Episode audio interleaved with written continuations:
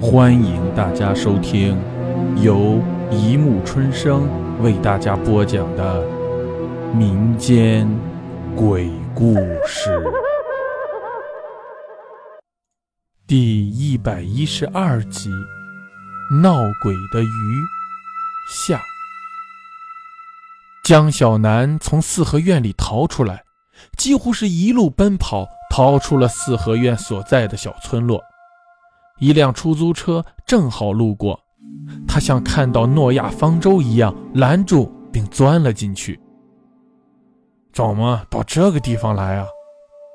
车子走了一会儿，司机开口问道：“啊，我到那个村子找一个人。”江小南回头看了看，心有余悸地说：“村子？”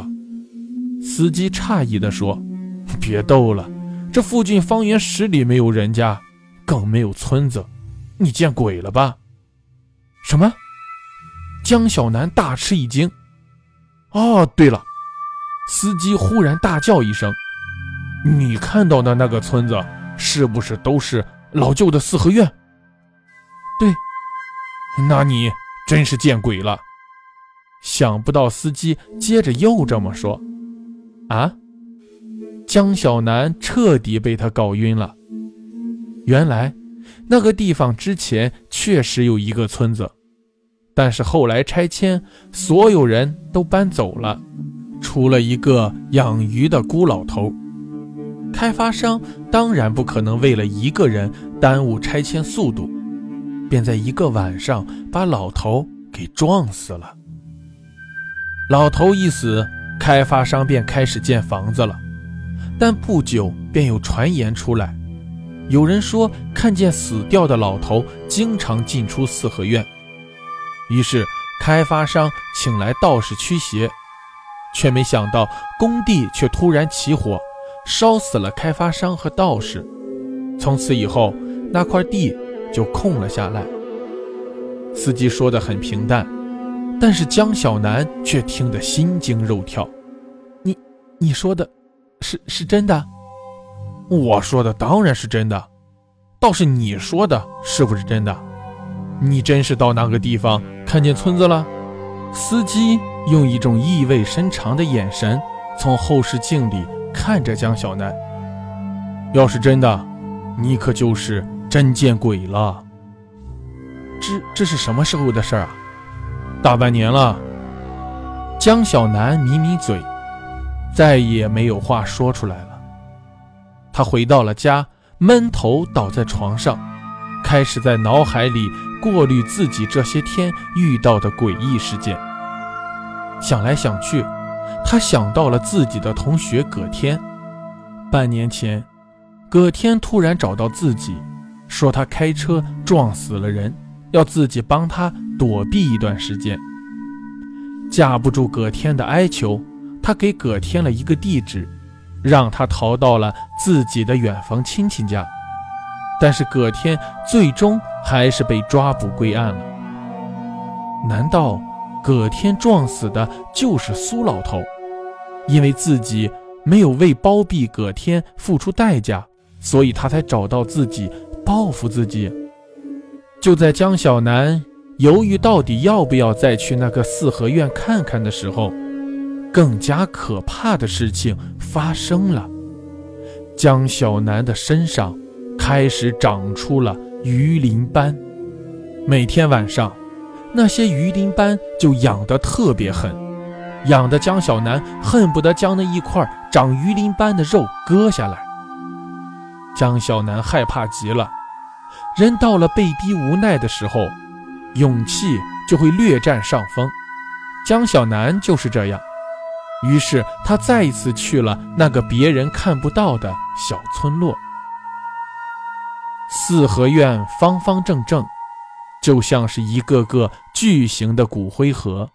江小南走进骨灰盒阵中，找到了那个那天自己逃离了的门口。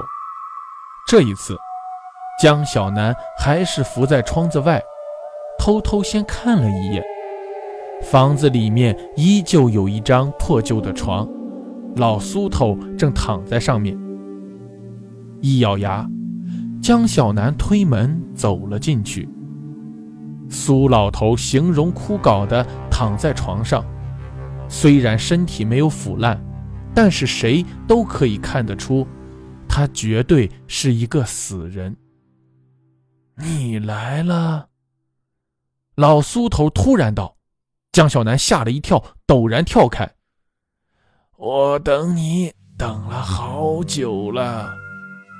你，你，你是死是活？是人是鬼？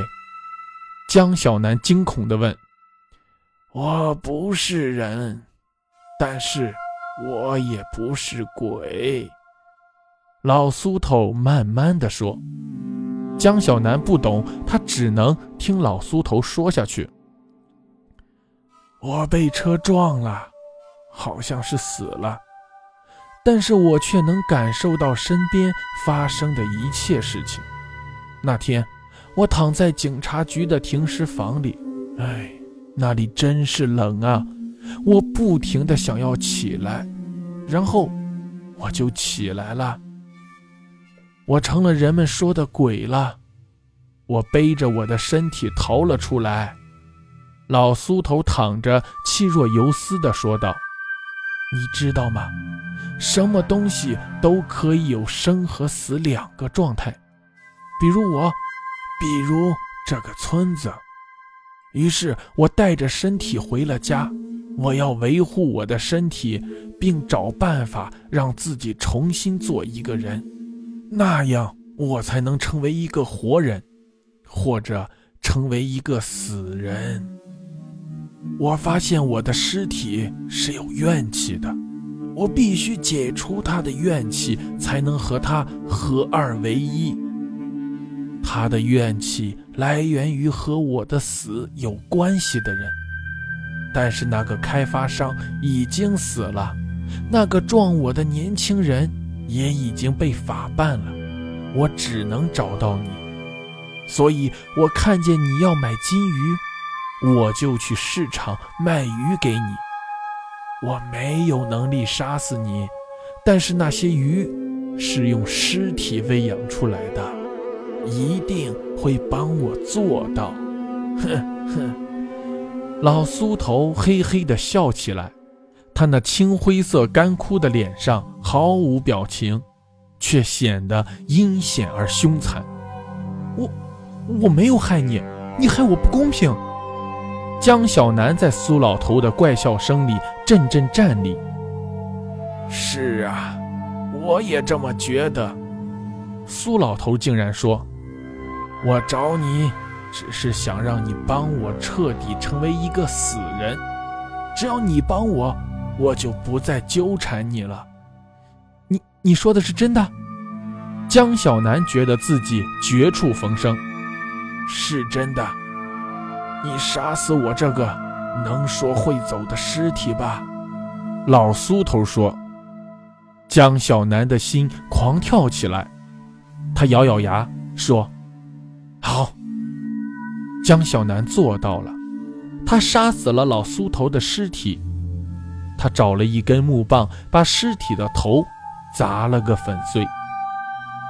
现在，老苏头彻底死了，江小南感到一阵死里逃生的轻松。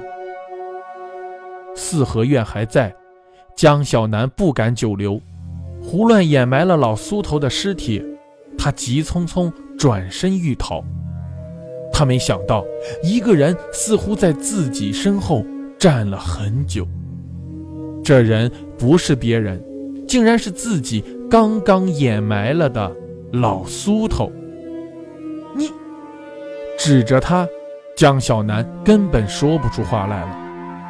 呵呵呵，年轻人，你真是太笨了。老苏头佝偻着身体笑起来。我说了，我必须杀死尸体有怨气的对象，我才能活。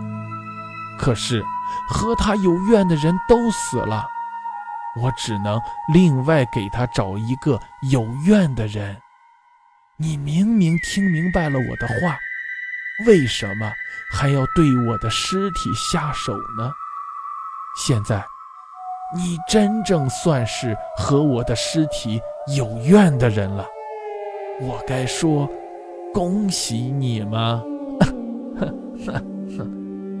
江小南的心陡然沉到了谷底，知道自己彻底上了这个阴险老头子的当。他感到一阵阵剧痒直往自己心里钻，身体里似乎发出了咕噜咕噜的声音。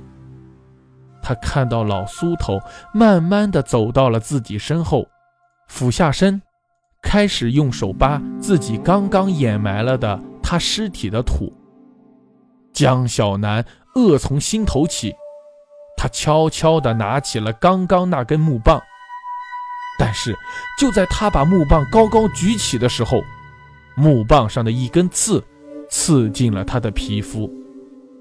他感到自己就像是一个被扎了一个口的气球，血顺着木刺刺出的小小伤口飞泻而出，眼睁睁地看着自己迅速瘪成了一张皮。在意识完全消失之前，江小南突然想到了那条破碎的、满身都是血水的鱼。好了，故事播讲完了，欢迎大家评论、转发、关注，谢谢收听。